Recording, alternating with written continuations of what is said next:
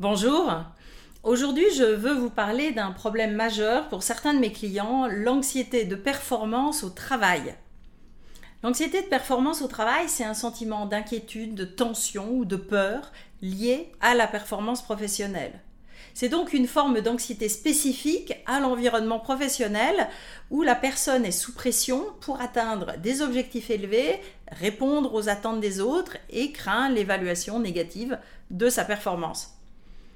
L'anxiété de performance au travail est un problème répandu dans de nombreux secteurs et professions avec des causes qui se combinent. Des attentes élevées, de la compétition, des délais serrés et la crainte de l'échec. Parfois, l'anxiété de performance va apparaître juste dans certaines situations comme la prise de parole en public, mais ça peut aussi contaminer toute la sphère professionnelle. Si c'est votre cas, que votre anxiété de performance au travail devient envahissante et persistante, consultez votre médecin ou psychologue. Les symptômes de l'anxiété de performance au travail sont les signes typiques de grand stress et d'anxiété. Au niveau physique, l'anxiété de performance va souvent s'accompagner de maux de tête, maux d'estomac, tensions musculaires, troubles du sommeil ou problèmes digestifs. Dans les phases aiguës, ça peut tourner en crise de panique avec augmentation du rythme cardiaque et des palpitations, transpiration, euh, voire tremblements. Au niveau cognitif, l'anxiété de performance au travail se caractérise par des pensées qui tournent trop vite et de la difficulté à se concentrer. Et aussi par de la préoccupation excessive, voire de l'obsession sur sa propre performance, passée, présente ou future. Les pensées négatives, des scénarios catastrophes peuvent aussi devenir insupportables.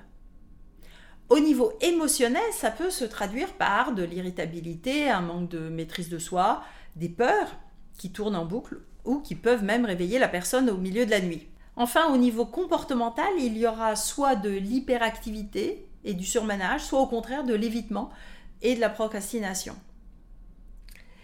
L'anxiété de performance au travail a des conséquences négatives sur les individus, mais aussi sur les organisations. Au niveau individuel, nous, on vient de le voir, avec une détérioration de la santé physique et mentale, une baisse de la confiance en soi et de l'estime de soi et au final une diminution de la satisfaction au travail. Et pour les organisations, ça se traduira par une baisse de productivité, une augmentation de l'absentéisme, une dégradation du climat de travail et une réduction de l'engagement des employés. C'est donc un sujet majeur de santé mentale pour tout le monde et pour toutes les organisations. Quelles sont les causes de l'anxiété de performance au travail? Le plus souvent, il s'agit de la combinaison d'un environnement de travail avec des fortes attentes et d'une exigence et une sensibilité de la personne qui va créer un cercle vicieux de stress et de perte de ses moyens et de sa confiance en soi. Du côté de l'environnement professionnel, une forte pression, des objectifs et des délais irréalistes et éventuellement une culture de feedback négatif va favoriser l'anxiété de performance. Donc face à des attentes démesurées ou des délais trop courts, le stress augmente et nous pouvons ressentir une pression énorme pour répondre à ce qui nous est demandé. Donc un sentiment d'urgence, la peur de ne pas réussir à respecter les délais, la crainte d'être jugé de manière négative en cas d'échec. Puis si on rajoute de la rétroaction négative, des critiques ou des commentaires désagréables, cet environnement peut carrément devenir toxique. Et du côté de la personne concernée, le perfectionnisme, l'autocritique, la peur de l'échec, la comparaison avec les autres et le manque de confiance en soi, voire le syndrome de l'imposteur, vont être un terrain propice au développement de l'anxiété de performance au travail. Alors d'abord le perfectionnisme. Les, les, individus perfectionnistes ont tendance à se fixer des normes extrêmement élevées et à rechercher constamment l'excellence. Donc ils se mettent une pression énorme pour éviter les erreurs et les échecs et une sorte de souci euh, obsessionnel du détail et la peur de ne pas être à la hauteur va créer un stress et une surcharge de travail qui diminue en fait leur efficacité, d'où un cercle vicieux. L'autocritique, c'est que les personnes concernées vont se juger de manière négative et se critiquer en se concentrant sur leurs erreurs ou leurs lacunes plutôt que sur leurs réussites. La peur de l'échec, de faire des erreurs ou de ne pas répondre aux attentes des autres ajoute de la pression et du stress.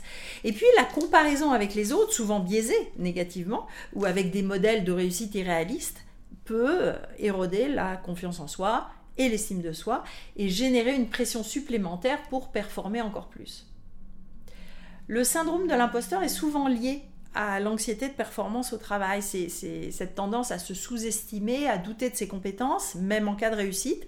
Et puis avec cette peur que les autres découvrent que je ne suis pas aussi compétente que je le parais. Et enfin, les expériences passées, notamment les échecs ou les mauvaises performances, peuvent abîmer la confiance en soi et l'estime de soi.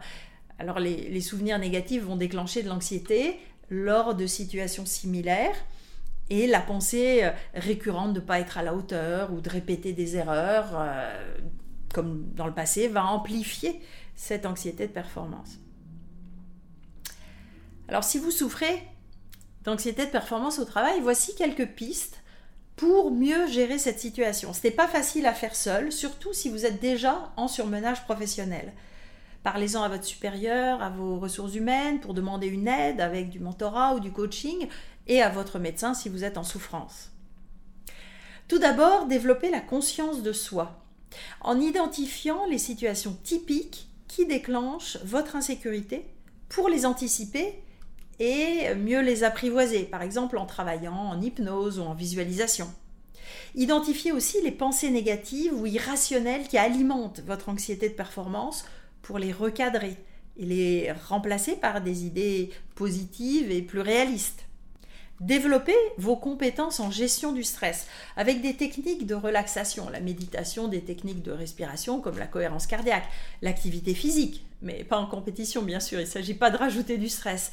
Ça peut être aussi une aide précieuse pour se vider la tête, reprendre contact avec son corps et avec la nature établir des attentes réalistes. Alors faites-vous aider par votre supérieur ou un mentor pour revenir à des objectifs réalisables et éviter de vous mettre une pression excessive.